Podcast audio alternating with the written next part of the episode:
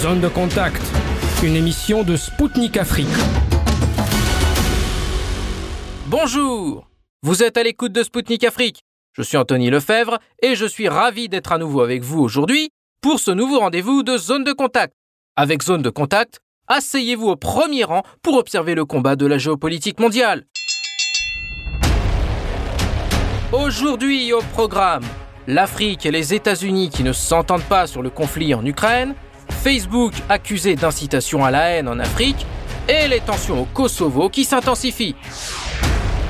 La deuxième édition du sommet USA-Afrique a eu lieu à Washington. Le chroniqueur et activiste malien Abdoulaye Diallo analysera à notre micro les objectifs visés par l'administration Biden à travers la tenue de cet événement. Bidosessi Katakenon, panafricaniste béninois, commentera la visite de la ministre des Affaires étrangères française Catherine Colonna en Côte d'Ivoire, lors de laquelle elle a encore dénoncé le sentiment anti-français dans les pays d'Afrique subsaharienne. La Russie souhaiterait la modification de l'accord céréalier conclu sous l'égide de l'ONU, car les pays africains ne reçoivent pas les volumes nécessaires. Pourquoi Moscou demande de revoir les modalités de l'accord? Élément de réponse avec Vsevelod Sviridov, expert du Centre d'études africaines. Et au dessert, l'entretien avec le footballeur russo-camerounais Gaël Ondoa. Il raconte ses impressions sur la Coupe du Monde qu'il a jouée au Qatar et revient avec nous sur son amour envers la Russie. Restez à l'écoute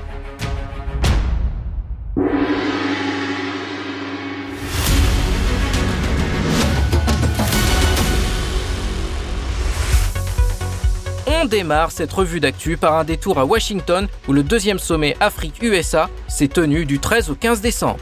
Au dernier jour de l'événement, le président américain Joe Biden a invité l'Union africaine à devenir membre permanente du G20. Cependant, tout n'est pas rose dans les relations entre les États-Unis et l'Afrique. Selon le Washington Post, les leaders africains et la Maison-Blanche ne seraient pas d'accord sur les tactiques à utiliser pour parvenir à un règlement du conflit en Ukraine. Les chefs d'État africains refusent de punir la Russie et s'attendent à une résolution par la diplomatie des hostilités, ce qui n'est pas le cas du camp occidental qui a annoncé vouloir soutenir l'Ukraine jusqu'à ce qu'elle gagne.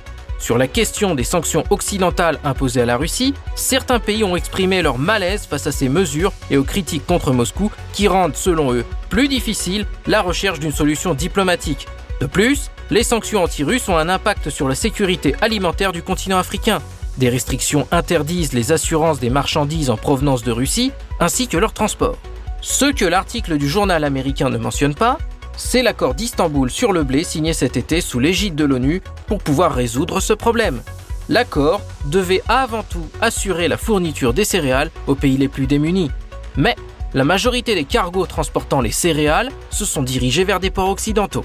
En marge du sommet, Joe Biden a annoncé qu'il accordera à l'Afrique une aide financière de 55 milliards de dollars sur trois ans.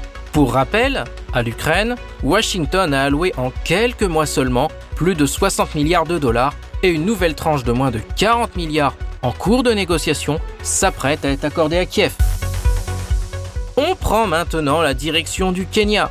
Meta, qui est classé en Russie comme organisation extrémiste, est poursuivi en justice pour incitation à la haine et à la violence. Au Kenya, il est reproché à l'entreprise une modération insuffisante des contenus sur la plateforme. 2 milliards de dollars sont exigés à l'entreprise en guise de dommages et intérêts. Ce sont les chercheurs éthiopiens Arbram Mehareg et Fisea Tekle, ainsi que le groupe kenyan de défense des droits humains Katiba Institute qui ont lancé cette procédure. En novembre 2021, le père d'Arbram Mehareg a été tué devant son domicile suite à une série de messages haineux sur les réseaux sociaux appelant à organiser une attaque contre lui. Les partis qui ont intenté un procès contre Meta souhaitent qu'elle investisse davantage dans la modération des contenus ciblant l'Afrique, l'Amérique latine, le Moyen-Orient et plus particulièrement dans les pays vulnérables à la guerre, au conflit, au nettoyage ethnique et au génocide. Ils appellent également Meta à assurer de meilleures conditions de rémunération et de travail pour les modérateurs de contenu s'occupant de ces régions et de créer un fonds de dédommagement de 2 milliards de dollars pour les victimes de la haine et de la violence à cause de Facebook. Dans un communiqué, la plateforme s'est défendue en assurant qu'elle prenait des mesures en Éthiopie pour bloquer les contenus qui sont contraires aux règles. Toutefois, ce n'est pas la première fois que la politique de modération de Meta est critiquée. Après le début de l'opération spéciale russe, elle a annoncé le 10 mars qu'elle ferait preuve d'indulgence dans la modération de contenus hostiles à la Russie. Ainsi, il était notamment possible d'appeler à la violence contre les citoyens russes ainsi que leur armée sans que la plateforme intervienne. Le vice-président de Meta, Nick Clegg, avait donné une explication pour le moins contradictoire. Selon lui, ces nouvelles règles ne concernaient que les utilisateurs situés en Ukraine et son entreprise ne tolérait pas la russophobie. Les autorités russes avaient demandé de supprimer plus de 4500 fausses informations sur l'opération spéciale russe, ce que Meta a refusé de faire. Conséquence, le 21 mars, un tribunal de Moscou a interdit les activités de la plateforme en Russie pour extrémisme. Depuis octobre, l'organisation Meta est classée comme organisation extrémiste en Russie. On termine par un détour au Kosovo. Les tensions dans la région peuplée de Serbes et d'Albanais s'amplifient ces derniers jours. Les Albanais ont installé leur administration dans la ville de Kosovska Mitrovica au nord de la région habitée par les Serbes. Pour la Serbie, c'est son propre territoire, mais les Albanais voudraient l'indépendance du Kosovo et ils sont soutenus par l'Occident. Les forces de police albanaises ont donc pris le contrôle du bâtiment et à l'intérieur, des élus municipaux albanais ont créé leur propre administration. Ils ont prêté serment et les drapeaux serbes qui s'y trouvaient ont été enlevés. Précédemment, Goran Rakic, le chef de la Serbska Lista, la principale formation politique des Serbes du Kosovo, a déclaré que tous les Serbes du nord de la région ayant un poste dans la fonction publique avaient démissionné. Ce qui a déclenché les hostilités, c'est la décision du gouvernement kosovar d'obliger les détenteurs des plaques d'immatriculation serbes de les changer pour des Kosovars. La mesure que les Serbes du Kosovo ont rejetée. Des arrestations d'anciens policiers serbes soupçonnés de terrorisme par les autorités kosovares ont mis de l'huile sur le feu et ont sorti les Serbes dans la rue, qui ont construit des barricades sur les routes menant à Pristina, la capitale du Kosovo. Cerise sur le gâteau, Pristina a déclaré avoir signé une demande d'adhésion à l'Union européenne le 14 décembre. Toutefois, comment entrent-ils dans l'Union? Seuls cinq États reconnaissent l'indépendance du Kosovo. Pour la Serbie, cette annonce est une parodie. Le vice-ministre des Affaires étrangères serbe a rappelé que le Kosovo n'est pas membre de l'ONU et la démarche viole complètement la résolution des Nations Unies 1244. Belgrade a annoncé qu'elle luttera pour déployer au Kosovo un contingent de 1000 militaires serbes. Toutefois, la demande a peu de chances d'être acceptée.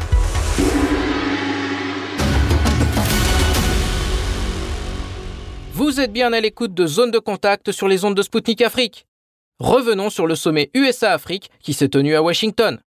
Censé repenser les relations entre le continent africain et les États-Unis, il a commencé sur une fausse note. Plusieurs personnalités africaines ont été sanctionnées par les USA la veille du sommet. Les fils des présidents maliens, guinéens et zimbabwéens sont concernés. Par ailleurs, les dirigeants du Mali, du Burkina Faso et de la Guinée n'ont pas été invités à participer. Huit ans après la tenue du premier sommet, plusieurs questions se posent, dont surtout celle sur les enjeux des USA en Afrique. Le chroniqueur et activiste malien Abdoulaye Diallo livre son analyse pour Zone de Contact. Écoutez notre interview. Bonjour Abdoulaye, merci d'avoir accepté notre invitation. Huit ans après le premier sommet États-Unis-Afrique, le deuxième sommet du genre a eu lieu du 13 au 15 décembre à Washington. D'aucuns parlent d'une relation changeable d'une administration à une autre et dénoncent la fiabilité des États-Unis en tant que partenaire. Pourquoi les États-Unis ont attendu huit ans pour convier le deuxième sommet? Euh, je crois que le fait qu'ils ont entendu, parce que pour les États-Unis, c'était eux qui dominaient le monde. Et pour les États-Unis, c'est eux qui avaient le contrôle sur tout ce qui s'est passé dans le monde. Et aujourd'hui, les États-Unis même ont assez observé que la donne est en train de changer et que tout n'est pas comme avant et tout n'est pas comme ils pensaient euh, avec aujourd'hui l'Afrique qui est beaucoup tentée par d'autres partenaires stratégiques, fiables. Donc euh, c'est ce qui a poussé les États-Unis à euh, entamer ce sommet qui s'est qui ouvert le mardi 13 décembre 2022 à Washington. donc vous dit également que euh, les États-Unis euh, veulent toujours démontrer aux yeux du monde qu'ils sont euh, une puissance. Vous avez vu à ce sommet, il y a des pays qui n'ont pas été invité des pays comme le Mali, compte tenu de son rapprochement avec la, la Russie. Quels sont les objectifs réels que vise l'administration Biden en organisant ce sommet? Les objectifs réels euh, que vise l'administration Biden en organisant ce sommet, c'est d'influencer les pays africains qui vont prendre part euh, également à ce sommet, et également d'influencer euh, les pays qui n'ont pas pris part, tout en essayant de lancer euh, des messages euh, de menaces à l'endroit de ces pays qui veulent coûte à coûte euh, se rallier avec la Russie dans le cadre d'un partenariat fiable et gagnant-gagnant. Lors de son intervention à ce sommet États-Unis-Afrique, le ministre américain de la Défense a clairement affiché les griffes de Washington contre le partenariat russe et chinois avec l'Afrique. On se pose la question suivante. De quoi Washington a-t-il vraiment peur? Aujourd'hui, par rapport euh, à l'intervention du ministre américain de la Défense, qui a clairement affiché ses greffes contre euh, le partenariat russe et chinois avec l'Afrique, c'est-à-dire les États-Unis ont peur aujourd'hui de, de perdre la face. Les États-Unis ont peur également de perdre sa position au niveau international. Donc euh, les États-Unis ne veulent pas perdre cette position imaginaire que moi je dirais. Parce que pour les États-Unis, comme je l'ai dit, pour eux, ils sont les premiers. Et c'est eux qui ont le contrôle surtout. Et aujourd'hui, ils veulent, euh, ils ont peur de perdre cette position parce qu'aujourd'hui, les gens commencent à découvrir les réelles euh, vérités qui se cachent derrière le partenariat avec les États-Unis. Parce que pour eux, tu deviens un partenaire des États-Unis, tu es sous la domination des États-Unis. Tu ne peux pas être toi-même. Donc, euh, ce sont les États-Unis qui doivent décider pour toi, qui doivent tout faire pour toi. Donc, euh, les États-Unis ont peur aujourd'hui de perdre euh, cette force qui était en eux auparavant. Aux yeux de Washington, les États africains ne sont-ils pas capables de choisir leurs partenaires ne vous semble-t-il pas que cette attitude traduit un mépris des Américains envers l'Afrique? Euh, Je dirais que, comme vous l'avez si bien dit, euh, je dirais que c'est insultant euh, de faire croire que les Africains, les États africains ne sont pas capables de choisir leur partenaire. C'est insultant, c'est humiliant, c'est méprisant également.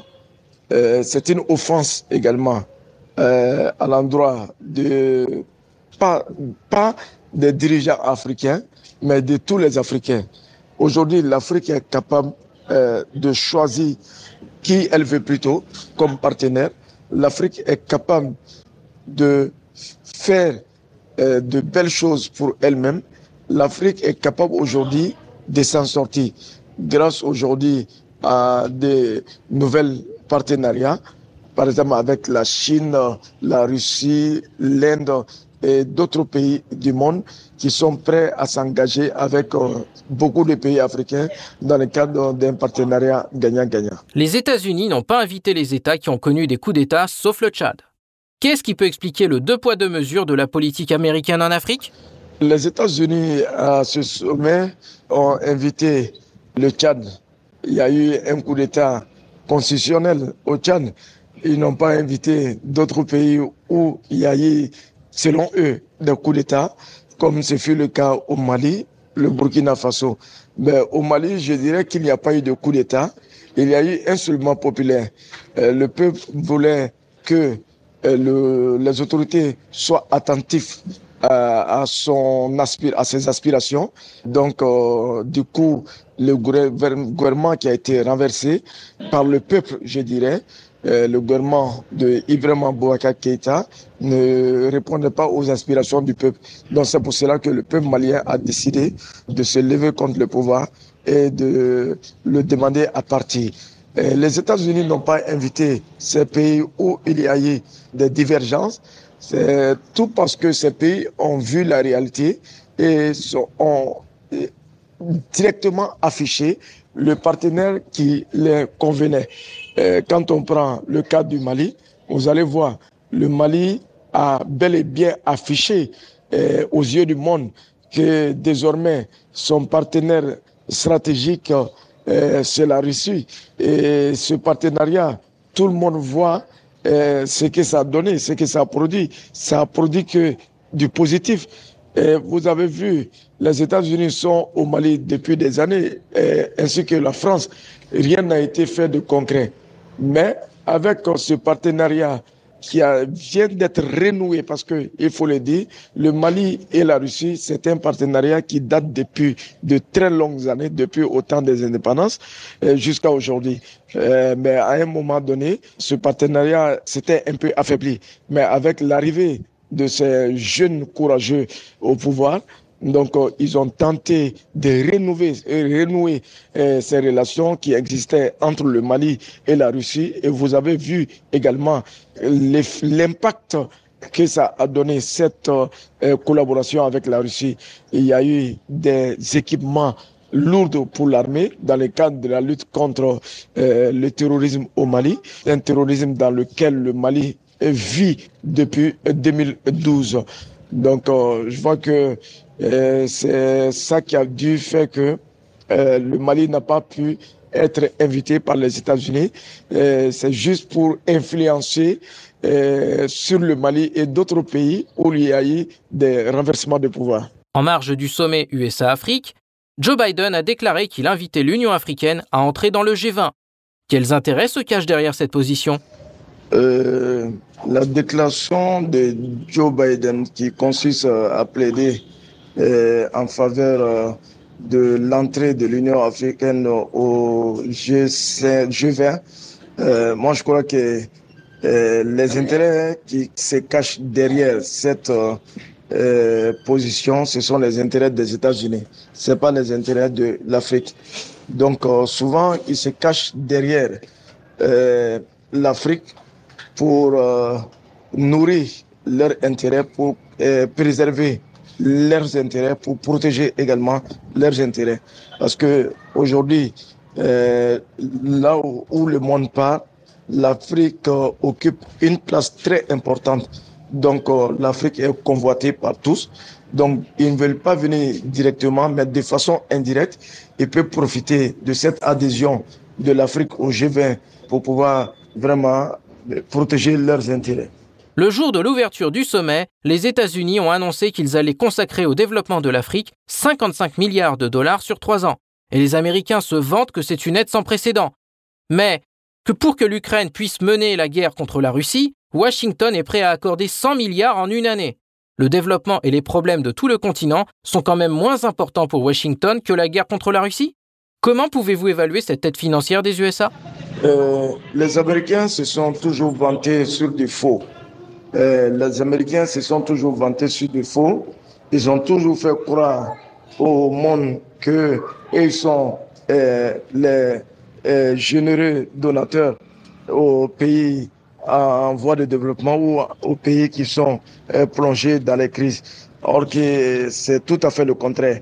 Ils ne font que médiatiser ces flatteries et en plus de cela, on ne voit rien. Suite au premier sommet de 2014, les promesses des USA dans les domaines de l'énergie et de la sécurité n'ont pas encore été tenues à ce jour.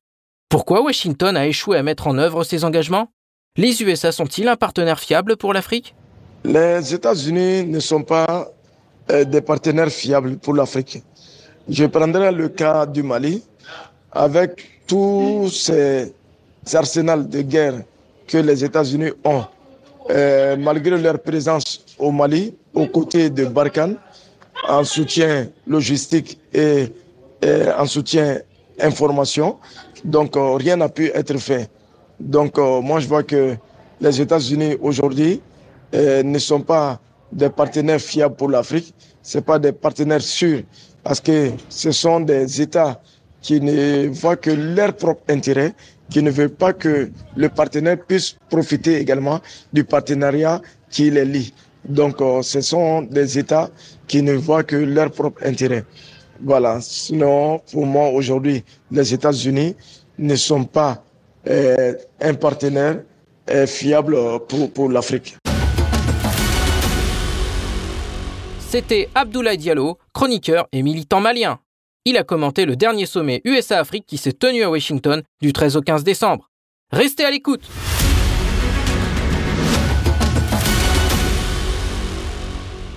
Chers auditeurs, vous écoutez Zone de contact sur les ondes de Spoutnik Afrique.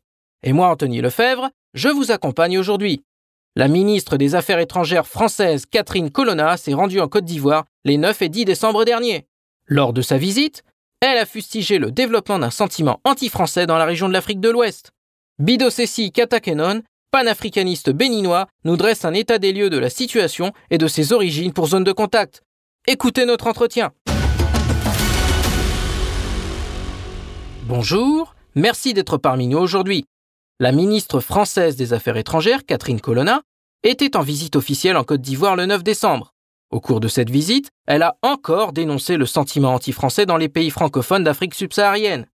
S'agit-il réellement d'un sentiment anti-français ou d'un rejet de la politique française en Afrique, jugée néocolonialiste par certains dans les ex-colonies d'Afrique? La junte française a envoyé sa ministre des Affaires étrangères, Catherine Colonna, comme colonisateur euh, en Afrique, précisément en Côte d'Ivoire, du 9 au 10 passé, pour remonter un peu l'influence française qui est en chute totale en Afrique. Sa mission était d'ailleurs claire parce que Macron les avait ordonnés, hein, Macron les a ordonnés euh, aux députés, aux journalistes, à tous les membres du gouvernement d'essayer de contrer l'influence russe en Afrique, une supposée influence russe. Il qualifie il qualifie le réveil des Africains d'influence russe. Car selon eux, c'est parce que la Russie est en train d'influencer l'Afrique. C'est parce que la Russie est en train de, manipuler les jeunes Africains. Jusqu'au XXIe siècle. Et on continue de nous qualifier de sous-hommes. Parce que nous ne pouvons jamais nous réveiller. C'est toujours l'extérieur, c'est toujours des gens de l'extérieur qui viendront nous manipuler. Selon eux, c'est ça. Si les Africains se réveillent contre la France aujourd'hui, pour eux, c'est parce que nous sommes en tri-français, c'est parce que nous sommes anti-français et l'anti-français est manipulé et engendré par la Russie. Ce sont les propos de Catherine Colonna. Vous savez, on nous parle de sentiments anti-français, mais moi, je ne, je ne crois pas. Parce que d'ailleurs, je m'exprime en français. Toujours, je m'exprime en français. Je m'exprime en français. J'ai des amis français dans mon pays. Combien de fois vous avez vu, par exemple, au Burkina ou bien au Mali, là où il y a les manifestations contre l'armée française, est-ce que vous avez vu une fois qu'on a chassé un Français? Est-ce que vous avez vu une fois des, manifestants qui se sont rassemblés contre un Français, qui crient contre un Français, ou bien qui demandent à ce qu'on chasse un Français civil? Est-ce que vous avez vu une fois? Alors pourquoi parlons-nous ces gens de, de, sentiments anti-français? Récemment, dans les années passées, on a vu des gens, des Blancs se, se rassembler en, Europe, en France, comme en Amérique, pour tabasser des Noirs au nom du racisme. Et ces blancs leur demandaient de rentrer chez eux. On les tabassait. Avez-vous une, fois vu en Afrique des Africains en train de tabasser un Français et lui demandant de rentrer chez lui? Mais où est, où le sentiment anti-français? Si demander à l'armée française de dégager de notre territoire, et ça qui est anti-français, alors nous sommes anti-français.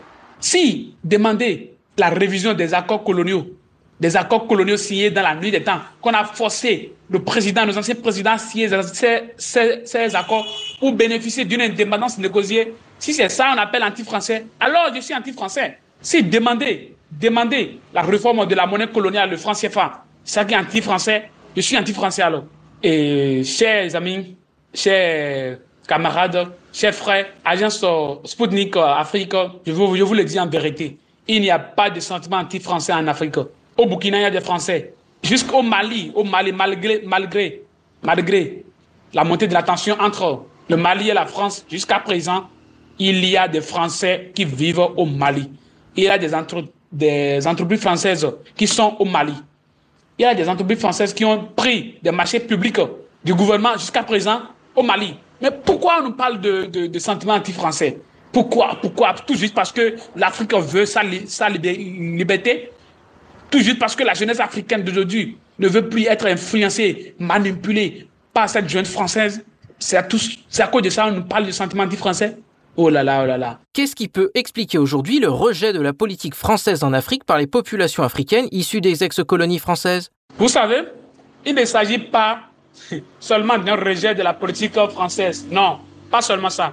L'Afrique n'a jamais, n'a jamais aimé la coopération avec la France depuis l'esclavage. L'Afrique n'a jamais aimé la coopération avec la France depuis l'esclavage, passant par la colonisation jusqu'à aujourd'hui. Mais si les choses, si les choses sont restées silencieuses depuis ce temps jusqu'à présent, c'est parce qu'il y a une Afrique qui, dormait. Et après, premièrement, après la mort de Kadhafi, la jeunesse africaine a pleuré. Passant par la mort de, de, de, de Thomas Sankara vers la mort de Kadhafi, la jeunesse africaine a pleuré. La jeunesse africaine s'est totalement rebellée contre la politique française. Pourquoi Pourquoi Pourquoi Ouattara, ceux qui, ceux qui sont avec la France, ceux qui sont avec la France, ceux qui soutiennent la France, la politique française en Afrique, passant par Oufun Boayi, Ouattara, Alpha Condé, pourquoi ceux-là ne sont pas assassinés? Pourquoi ceux-là ne meurent pas au pouvoir? Pourquoi ceux-là ne sont pas victimes de ces assassinats? Et c'est seulement ceux qui sont contre la politique française. C'est seulement ceux qui sont contre le néocolonialisme. C'est seulement ceux qui sont contre l'exploitation de l'Afrique par la France. C'est seulement ceux-là qui sont assassinés. Pourquoi? Pourquoi? C'est ça qui a rebellé la jeunesse africaine. Thomas Sankara voulait libérer l'Afrique.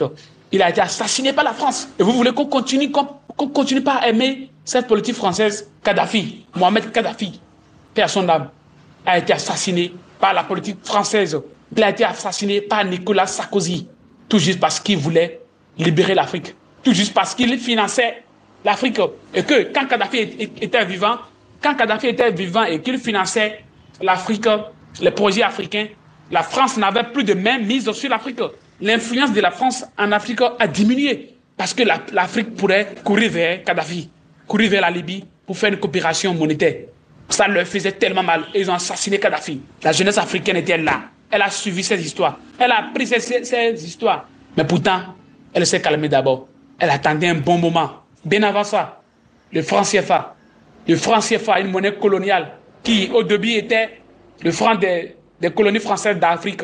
Grâce au combat, grâce au combat de nos devanciers, grâce au combat de Thomas Sankara, grâce au combat de Patrice Lumumba, le nom du franc CFA a été changé. Ils ont maintenant défini autrement ce sigle. Tout ça énervait la jeunesse africaine. La jeunesse africaine était tranquille. Une monnaie coloniale au XXIe siècle. C'est l'Afrique. L'Afrique est le seul continent qui continue d'utiliser une monnaie coloniale. Et quand on se rend compte que l'Afrique a plusieurs fois essayé de changer cette monnaie, mais que c'est cette politique française qui a toujours asphyxié ces projets, il faut aimer ce, cette politique extérieure ou bien il faut la délaisser. La troisième chose, après avoir tué Kadhafi, ils ont envoyé les rebelles en Afrique. Ils ont envoyé les rebelles en Afrique, au Mali. Et ils savent que quand le Mali fera face à un lutteur contre le terrorisme, et, il pourra faire appel à la France, à l'armée française. Et c'est là qu'ils ont décidé d'envoyer leur armée. C'est en effet qu'ils ont déployé en 2013 environ 3000 militaires français au Mali pour combattre le terrorisme.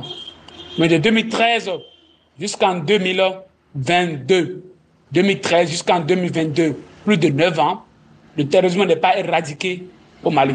L'armée française était toujours là, toujours là, elle dormait, mais les terroristes continuaient pas à tuer. Ils continuaient pas à tuer. Des milliers de Maliens sont morts, des milliers de Maliens, plus de 4 Maliens sont morts à cause des, attaques terroristes. Mais pourtant, la France est toujours là. La France a des matériels de surveillance. La France a des drones. Il suffit de mener des opérations conjointes entre le Mali, le Niger, le Burkina et les pays frontaliers. Cibler les zones où les terroristes sont cachés pour les détruire. C'est la simple action qu'il faut mener pour finir avec les terroristes. Mais pourtant, la France est là depuis 9 ans. Elle ne fait rien. Elle ne fait rien du tout. Depuis plus de 9 ans et le terrorisme n'est pas éradiqué. Mais vous voulez qu'on continue de collaborer avec, euh, avec euh, ces militaires? Maintenant que l'Afrique, le Mali a décidé d'aller alors vers notre partenaire, le Mali n'a pas probablement décidé de chercher l'armée française, non. Mais le Mali a décidé de mettre à côté de, de l'armée française des partenaires russes.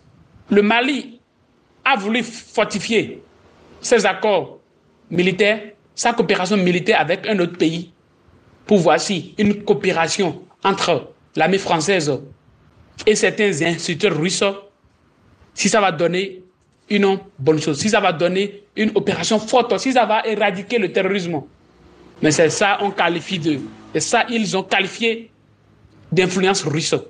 Quand le Mali avait commencé par coopérer avec la Russie sur le plan militaire, le ministre des Affaires étrangères d'alors, Yves Le Drian, avait déclaré que si le Mali augmentait, ou bien si, le Mali, le ministre des Affaires étrangères, Yves Le Drian, avait voulu que le Mali cesse diminuer sa coopération avec la Russie. Que sinon, je il déclarait, sinon nous allons prendre contre eux des sanctions, y compris avec les Européens et les Africains. Vous voyez? La France, pourtant tu es étranger chez nous, tu es notre partenaire, et tu déclares prendre des sanctions contre un pays qui a voulu coopérer avec un, autre pays. Mais ça, c'est quoi ça? Ça, c'est quelle démocratie? On dit, on, ils nous enseignent la démocratie, mais nous ne pouvons pas collaborer avec un autre partenaire. C'est en effet la troisième chose que les Africains détestent actuellement, le comportement colonial de la France envers l'Afrique. L'Afrique ne peut jamais faire un pas sans que la France ne se gère. Pourquoi la France elle-même s'en va parfois acheter des armes en Russie? Pourquoi la France elle-même coopère avec la Russie? Pourquoi la France coopère avec la Chine? Mais quand l'Afrique va décider, décide de, coopérer sur le plan militaire avec ces pays, la France refuse. Pourquoi? Ça ne vous étonne pas? Pourquoi vous voulez combattre le terrorisme? Mais on appelle, appelle d'autres partenaires pour rester à vos côtés pour combattre le terrorisme. Mais vous refusez. Il a des langues sous roche. Qu'est-ce que vous nous cachez alors? L'Afrique ne peut pas continuer à accepter cette coopération qui refuse que d'autres viennent rester à leur côté. Au Mali, Kidal était prise en otage. Et quand les Africains, l'armée africaine, l'armée malienne voulait entrer à Kidal, il va falloir que les militaires maliens demandent la permission chez l'armée française avant d'aller à Kidal. Pourtant, c'est vous les étrangers. Pourtant, c'est à vous, on a demandé de venir nous aider. Mais vous nous demandez à vous autres, à, à nous autres rester à l'écart, mais c'est vous qui allez nous donner l'autorisation d'aller sur notre territoire. Il y a plus de 5000 militaires français en Afrique dont au moins 950 en Côte d'Ivoire. Pourtant, la Côte d'Ivoire n'est pas en guerre. Que font ces 950 militaires en Côte d'Ivoire? Que font ces militaires en Côte d'Ivoire? Pourtant, il n'y a aucun, il n'y a pas de militaires français, il n'y a pas de bases militaires africaines en France. Mais pourtant, la France a des bases militaires françaises partout dans nos pays pour protéger des régimes français, pour protéger des régimes qui protègent ses intérêts. Ouattara est en train de faire un troisième mandat en Côte d'Ivoire il va falloir en effet que la France amène ses militaires pour surveiller les préfets.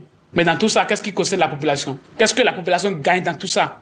Quand le, quand le peuple marche contre un dirigeant français, quand, contre un dirigeant africain français, on nous parle de manipulation extérieure. Mais quand la France envoie ses militaires pour protéger, pour protéger ce dirigeant, on ne nous parle pas d'ingérence dans les affaires intérieures d'un pays. Pourquoi Paris refuse-t-il encore d'écouter le message des peuples africains ayant soif de plus de souveraineté et cherche toujours un bouc émissaire à cette autodétermination de la jeunesse africaine?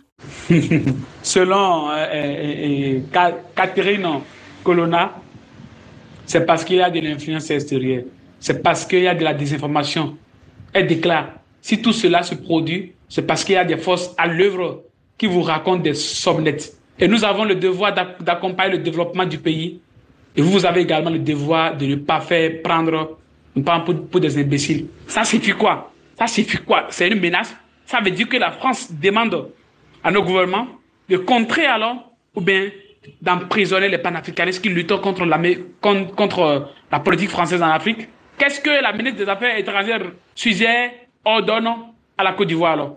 Qu'est-ce qu'elle a ordonné en effet aux Africains, aux dirigeants africains D'emprisonner tout individu qui va vouloir se lever contre la France, c'est ça Qu'il y a des forces à l'œuvre qui nous racontent des sonnettes. Donc nous autres, nous n'avons pas de l'intelligence et que c'est pas ce que les autres nous racontent que nous autres nous écoutons, n'est-ce pas?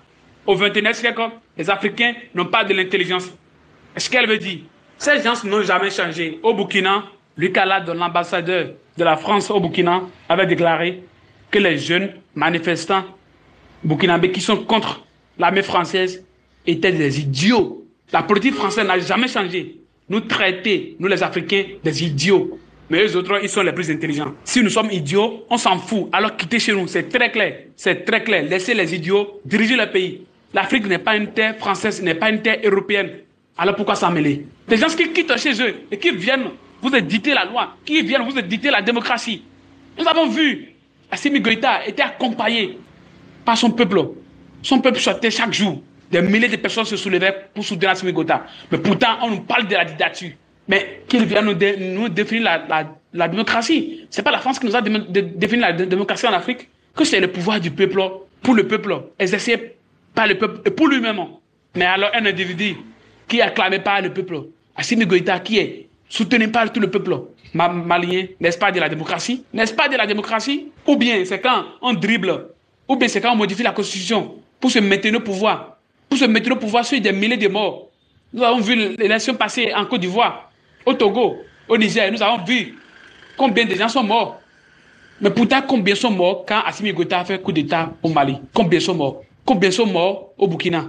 Après le coup d'État du Burkina, combien sont morts? Ça veut dire que la population africaine est d'accord avec ses dirigeants. Et c'est ça la démocratie, rien plus de rien de plus. De façon brève, il n'y a pas de sentiment anti-français. Je parle français, j'aime les Français, mais je n'aime pas la politique étrangère française. C'est très clair. C'est très clair. Une politique française étrangère qui me, qui me traite d'idiot. Je ne peux pas aimer cette politique. Et il n'y a aucune influence extérieure. Nous, nous avons commencé notre combat avant de rencontrer des chaînes russes. Nous avons continué, commencer notre combat avant même que la Russie ne commence sa guerre en Ukraine pour se dévoiler au monde. Nous avons commencé notre combat bien avant que ces militaires ne viennent au, au pouvoir. Donc le panafricanisme n'a rien à voir avec l'influence d'une puissance extérieure contre une autre. D'ailleurs, moi, par exemple, je n'ai aucun ami russe. Je ne vois pas pourquoi on nous parle de manipulation. Quand la jeunesse africaine se réveille, on nous parle de manipulation. Il n'y a aucun sentiment anti-français. C'est juste un peuple africain qui s'est réveillé et qui veut sa liberté. Et coûte, coûte, tout, peu importe ce que ça va nous coûter, nous aurons cette liberté. La patrie là-bas, nous vaincrons. Merci, Sputnik Afrique. C'était Bidosessi Katakenon, panafricaniste béninois pour Sputnik Afrique. Il est revenu sur la visite de la ministre des Affaires étrangères française Catherine Colonna en Côte d'Ivoire.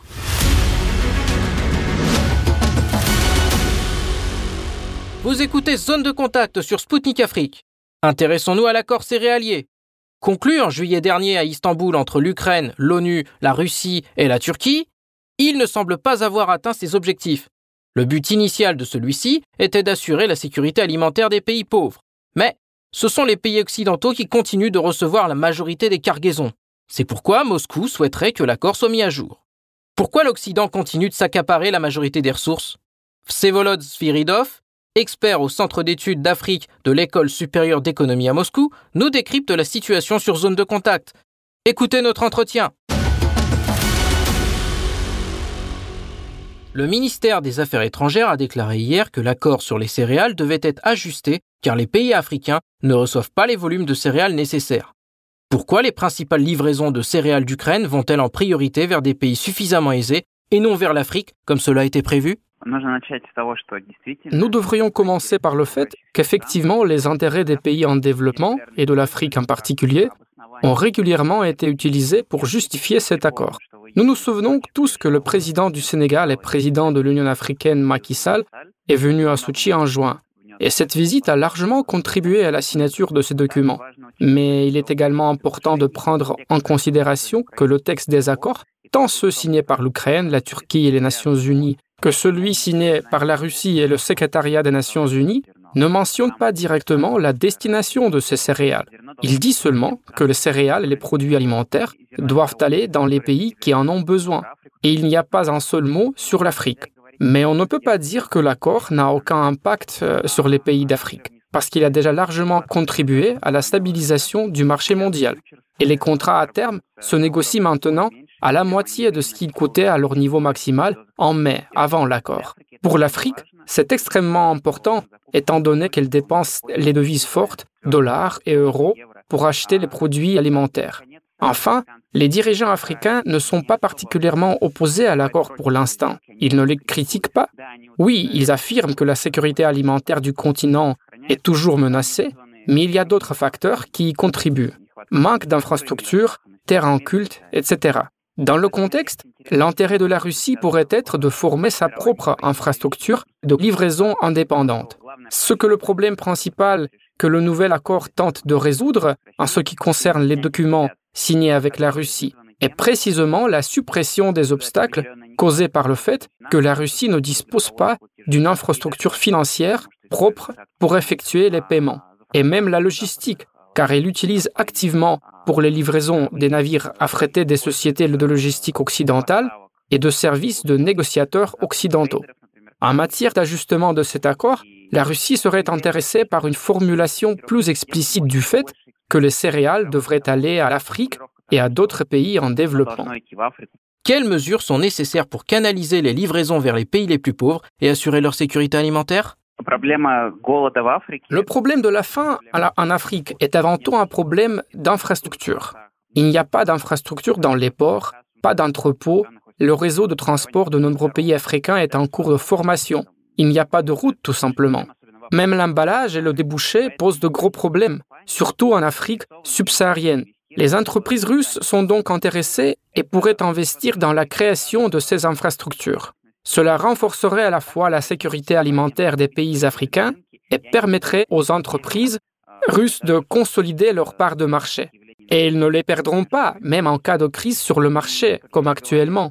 Le problème de la sécurité alimentaire en Afrique existait sans la crise en Ukraine. Et lorsque la crise sera terminée, le problème persistera même si l'accord sur les céréales est en place. Et la Russie doit développer ses propres approches et initiatives intégrales, calibrées et alignées sur ses propres intérêts. D'autant plus qu'il y a d'opportunités pour cela. Le sommet Russie-Afrique qui est prévu pour 2023 et d'autres formats dans lesquels certaines initiatives pourraient être proposées. Et l'Afrique l'attend de nous. Bruxelles et Washington affirment que les exportations agricoles de la Russie ne sont pas soumises aux sanctions. Mais nous constatons que les sanctions handicapent l'approvisionnement des pays dans le besoin. Dans quelle mesure l'Occident est-il intéressé par la reprise de ces livraisons? Nulle part c'est écrit qu'il y a des restrictions alimentaires. Mais il est clair que des sanctions secondaires ne peuvent être annulées d'entrée de plume. Malgré les efforts de l'ONU pour lever ces sanctions secondaires, les capacités de cette organisation sont extrêmement limitées, puisque les commerçants eux-mêmes évitent de travailler avec les fournisseurs russes. D'une part, les pays occidentaux principaux fournisseurs de produits alimentaires, tels que les États-Unis et la France, ont intérêt à évancer les acteurs russes des marchés alimentaires africains. Par exemple, Macron a fait cet été une tournée en Afrique de l'Ouest et l'un des éléments importants de sa visite était de discuter de la sécurité alimentaire. La France a lancé sa propre initiative pour accroître la commercialisation, y compris des céréales, en Afrique de l'Ouest. Elle tente de regagner la part de marché qu'elle a perdue à cause de l'entraide de fournisseurs russes sur ces marchés régionaux. Mais d'autre part, les entreprises occidentales ne peuvent pas répondre pleinement aux besoins de l'Afrique c'est pourquoi les pays occidentaux tiennent à maintenir l'approvisionnement alimentaire russe en Afrique, car cela contribuera à une stabilité sociale et politique relative dans cette région sensible, principalement pour l'Union européenne. L'insécurité alimentaire aggrave la situation sociopolitique en Afrique de l'Ouest, affectant ainsi l'accroissement du flux migratoire vers l'Europe, ce qui n'est pas du tout dans l'intérêt de l'Union européenne. Le ministère des Affaires étrangères a déclaré que Moscou avait été en contact avec l'Union africaine sur le don d'engrais. En outre, la Russie est prête à en assurer le transport. Qu'est-ce qui empêche la réalisation de cette initiative? Il s'agit des engrais qui, à cause des sanctions occidentales, sont coincés dans les ports aux Pays-Bas et dans les pays baltes. En particulier, ce sont les engrais d'Uralkali, qui est un acteur actif sur le marché alimentaire. C'est l'une des récentes réalisations de la politique russe en Afrique, l'expansion de la présence sur le marché des engrais. Et Uralkali a exprimé sa volonté de donner ces engrais gratuitement aux pays africains dans le cadre du programme alimentaire mondial de l'ONU. Et pour autant que je sache, on a rapporté dans les médias que le 29 novembre, le premier cargo venait de partir des Pays-Bas pour l'Afrique. 20 000 tonnes des engrais d'Uralkali iront au Malawi. Le processus reprend progressivement, les livraisons commencent. Cependant, des sanctions secondaires et un manque d'infrastructures font leur effet. Mais avec l'aide des Nations Unies, le processus est en train d'être établi. Les sanctions secondaires limitent considérablement les possibilités de coopération avec les entreprises russes. Il faut que la Russie elle-même mette en place l'infrastructure qui lui permettra de livrer des céréales et des engrais à l'Afrique de manière indépendante, sans la participation de logisticiens occidentaux. C'est un problème mondial complexe qui doit être abordé.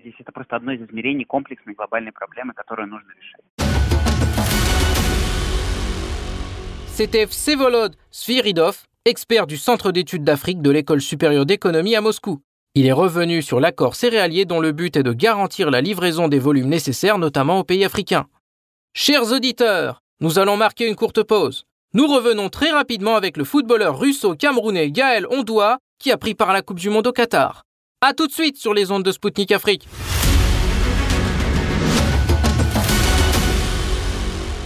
De retour sur les ondes de Spoutnik Afrique. Vous êtes à l'écoute de Zone de Contact. Bienvenue à ceux qui nous rejoignent dès à présent. Pour la dernière partie de cette émission, on va s'intéresser une fois n'est pas coutume au football. Au Qatar, la Coupe du Monde s'apprête à rendre son verdict. La 22e édition du Mondial de football est d'or et déjà historique. Le Maroc est devenu la première nation africaine à s'être hissée en demi-finale. Le Cameroun, le Sénégal et le Ghana avaient par le passé échoué à y parvenir malgré de belles prestations. Cette année, la sélection camerounaise a pris l'accent russe. Le milieu de terrain Gaël Ondoua a grandi en Russie, son père étant en poste à Moscou en tant que diplomate à l'ambassade du Cameroun. Tombé amoureux de la Russie, Ondoua avait fait apposer le drapeau russe à côté de celui du Cameroun sur ses chaussures. Pourquoi un attachement aussi fort à la Russie? Qu'est-ce que la Russie peut apporter au Cameroun? Gaël Ondoua va nous éclairer maintenant sur ces questions. Écoutez. Bonjour, Merci d'avoir accepté notre invitation. Vous venez de rentrer de la Coupe du Monde au Qatar où vous avez joué pour l'équipe nationale. La plus haute réalisation est le rêve de tout joueur de football. Quelles émotions ressentez-vous? Ouais, des sentiments indestructibles, indestructibles. Je pense que c'est un rêve euh, d'enfant qui se réalise en jouant une compétition pareille. Je pense que euh, quelque part, il y, a, a cette joie, il y a cette ferveur de l'avoir joué, mais de l'autre côté, un peu, un peu une tristesse dans le sens où on aurait pu euh, passer à l'étape suivante, quoi. Mais malheureusement, ça ne s'est pas fait. Mais c'est un peu un sentiment de, de regret. Je pense que tout sportif de haut niveau aimerait aller loin. Et ouais, en ce qui est, en ce qui est de tout ce tournoi en général, c'est un peu ça. Il y a, y a une frustration quelque part parce que je pense qu'on avait un groupe euh, capable euh, d'y aller plus loin. Mais le destin et les dieux du football en ont décidé autrement. quoi. Mais du point de vue de ma carrière, c'est, c'est un rêve qui s'est réalisé. quoi. Au Qatar, vous avez joué avec des chaussures sur lesquelles se trouvaient deux drapeaux nationaux, le Cameroun et la Russie. Pourquoi avez-vous décidé de placer le drapeau de la Russie? Comment l'équipe a-t-elle réagi?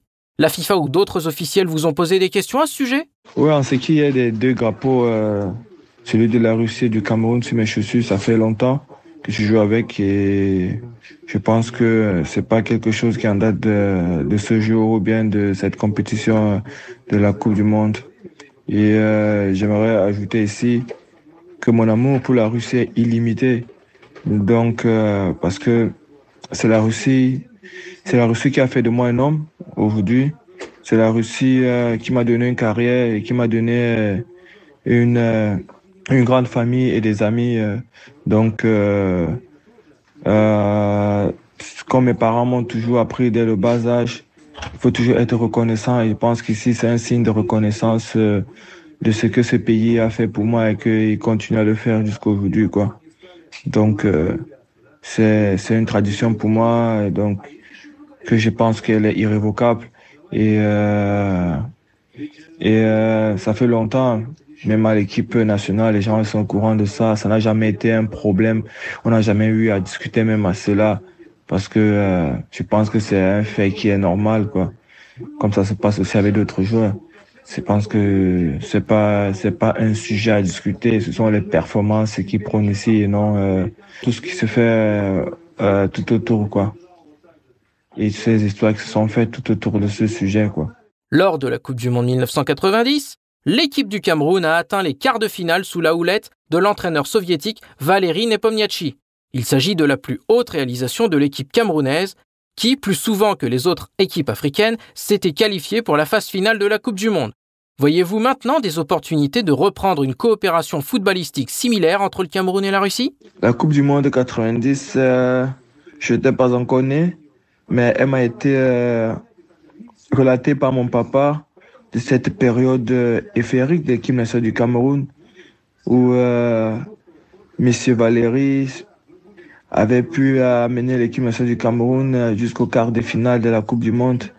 Ceci dit, il y avait euh, une équipe euh, incroyable en cette période-là avec le légendaire euh, Roger Mila.